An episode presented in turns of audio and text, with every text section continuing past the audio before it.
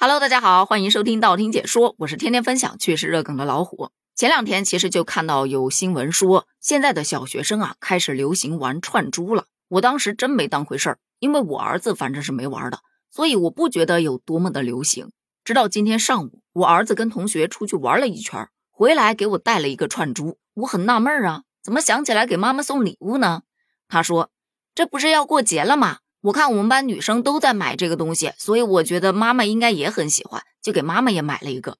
当时我的那个心里啊，我不知道我该笑呢还是该哭呢。笑嘛，自然是因为儿子懂事了，长大了，把妈妈当小女孩来对待了，这多么值得开心的一件事儿啊！问题是，他说临近过节给妈妈送礼物，孩子，咱得知道这是个什么节呀。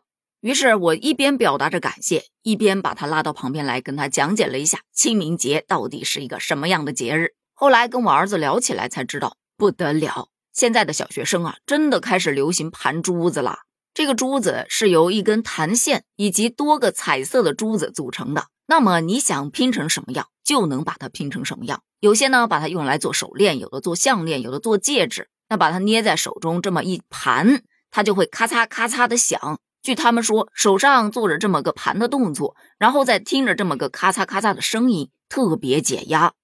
其实啊，盘手串，乍一听，这不就是中老年人的爱好吗？怎么现在孩子们这么早就开始养生了？那你就真的误会他们了。他们只是单纯的觉得这个珠子有很多种颜色，再加上在手上盘那么一会儿啊，珠子就会变得特别亮，所以孩子们会觉得特别的好看。时不时的，大家还会去比较谁盘的更亮。简单点说，就是它已经脱离了饰品的范畴，变成了一种解压玩具。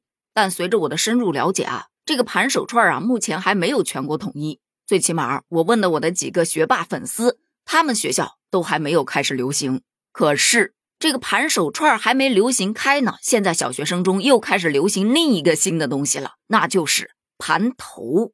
一开始呢，是有些小学生将盘好的手串戴在头上。后来发现这手串啊，可能还绑不住，于是就有一些学生，他们开始买那种簪子笔，就是像一个银簪一样的，头发一盘，然后用簪子这么一插，一个干净利落、不留碎发的道士头就盘出来了。而男生没有那么长的头发呀，他们也盘，只不过呢，他们是用橡皮筋直接在头顶上用一小撮头发扎了个小辫儿，就连老师都躲不过。老师就表示啊，好像我不盘就显得不合群一样。为了跟孩子们打成一片，所以老师也盘起了道士头。这是打不过就加入吗？不过也有网友调侃啊，他们啊扎的可能不是小辫儿，也不是盘的头，那是慢羊羊头顶上的智慧草啊。还有一些二十四级冲浪达人就说呀，这八零后在努力的工作，九零后在躺平摆烂，零零后在烧香拜佛，一零后已经开始盘串盘头啦。这是一代比一代佛系呀！还有的表示，哎，我不建议小学生搞这些稀奇古怪的玩意儿啊，因为我小时候没有。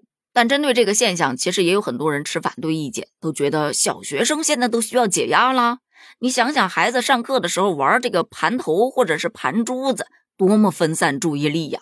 那阵咔嚓咔嚓的声音还会影响上课的氛围。要知道，上课的时候一根针掉在地上，基本上都能听得见呢。这不是影响老师的教学进度吗？再说了，这珠子材质不同，色泽不同，价格也不同，非常容易引起孩子们之间的这个攀比心。而且没人觉得这是一种很无聊、很浪费时间的东西吗？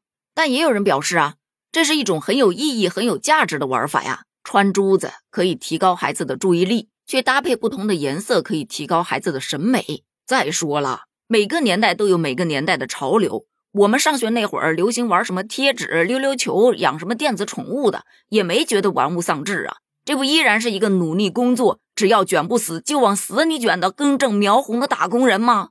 嗯，我觉得他说的对。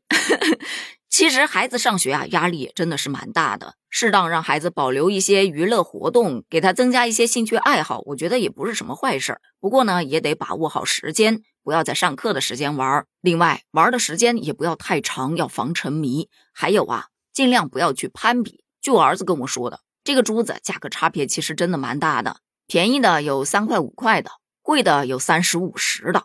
那作为一款解压玩具来说的话，日常啊玩玩而已，真没必要买那么贵的。